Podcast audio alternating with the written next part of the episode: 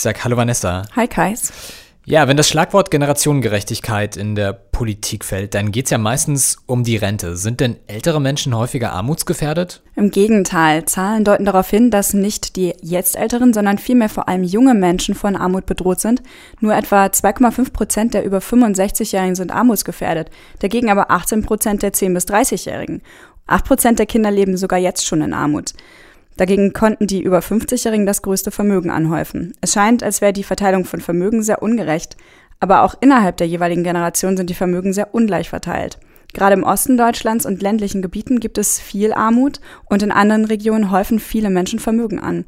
Christoph Butterwegge ist Professor für Soziologie an der Uni Köln und sagt dazu, Generationengerechtigkeit, das halte ich eher für einen politischen Kampfbegriff, der ebenso tut, als verliefe die soziale Trennlinie in unserem Land zwischen äh, Jung und Alt. In Wirklichkeit äh, verläuft sie eben zwischen Arm und Reich und äh, zwar, wie ich finde, immer krasser und immer deutlicher spürbar. Wenn man aber den Blick zu stark auf dieses Konstrukt der Generationengerechtigkeit richtet, dann verkennt man das und dann kann man natürlich auch nicht mit den richtigen Instrumentarien gegensteuern. Die Kluft zwischen Arm Arm und Reich wird sich in den kommenden Jahrzehnten wahrscheinlich noch vertiefen.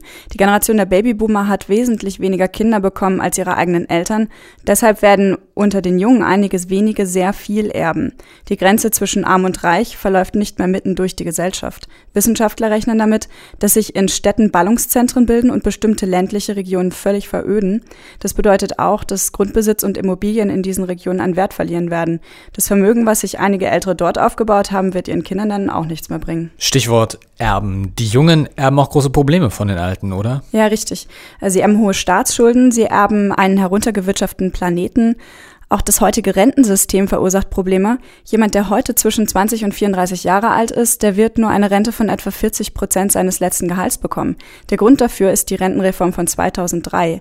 Den dabei eingeführten Nachhaltigkeitsfaktor bewertet der Wirtschaftswissenschaftler Bernd Raffelhüschen von der Uni Freiburg aber als positiv für die junge Generation der macht, dass die heute junge Generation eben halt während ihrer Erwerbstätigkeit nicht absurd hohe Rentenversicherungsbeiträge zu zahlen hat, sondern niedrigere. Das heißt, auch hier die Rentenreform 2003 ist günstig für die Jungen. Deshalb haben wir sie ja gemacht. Das heißt zwar, dass die Jungen dann weniger Rentenversicherungsbeiträge zahlen müssen, aber leider ist dadurch die Grundsicherung später in der Rente äh, nicht mehr gewährleistet. Viele Menschen könnten daher in die Armut rutschen.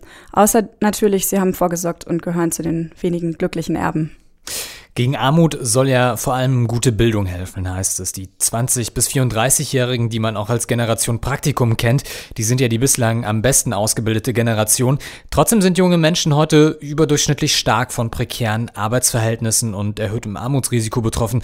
Was ist da falsch gelaufen? Christoph Butterwegge erklärt das so.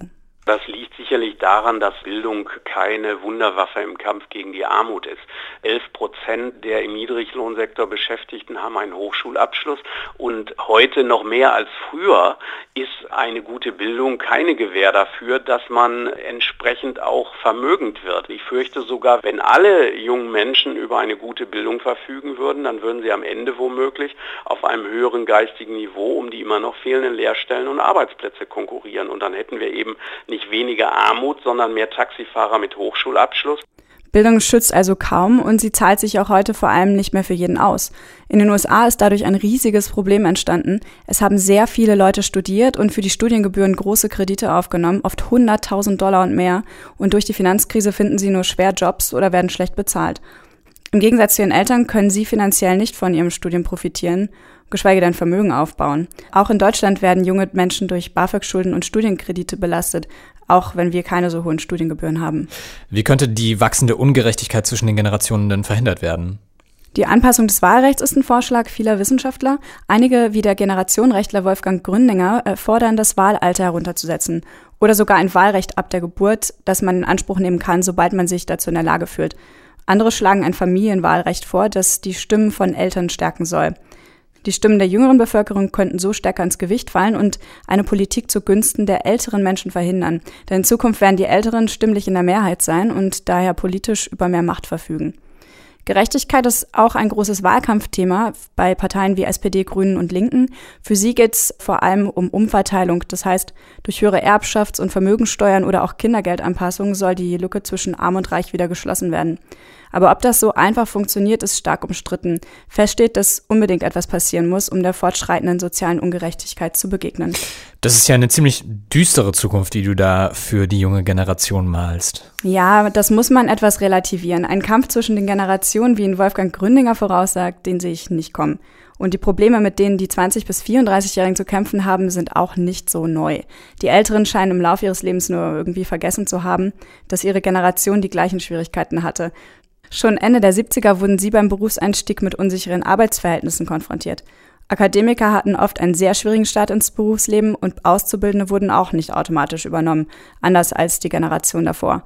Und das, obwohl auch die Babyboomer-Generation deutlich besser ausgebildet war als ihre Eltern. Trotzdem haben sie es geschafft die Hürden wurden für die 20- bis 34-Jährigen zwar noch eine ganze Stange höher gesetzt, aber das heißt ja noch lange nicht, dass sie sie mit ein bisschen mehr Anlauf nicht auch nehmen könnten.